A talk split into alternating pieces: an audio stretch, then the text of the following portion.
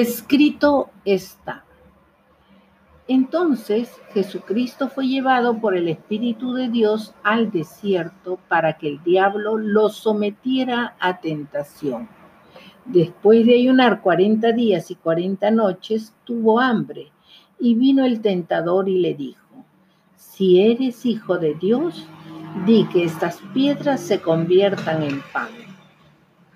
Él respondió y dijo, escrito está no solo de pan vivirá el hombre, sino de toda palabra que sale de la boca de Dios.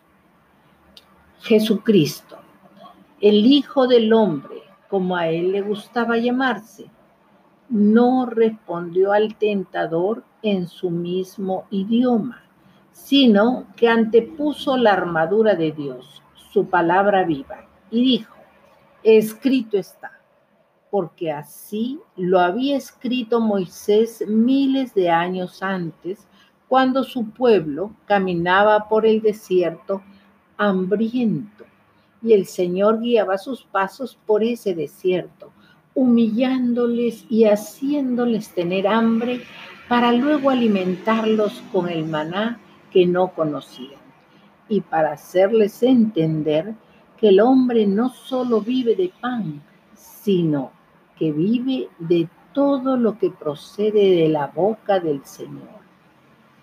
Jesucristo, el verbo encarnado, no podía dudar de su identidad de hijo como fue enviado por Dios a la tierra.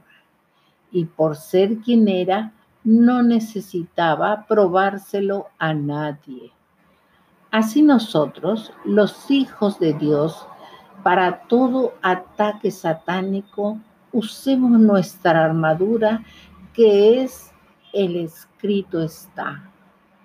No permitamos que la inmadurez, el temor, la cobardía o el pecado nos roben nuestra identidad de hijos.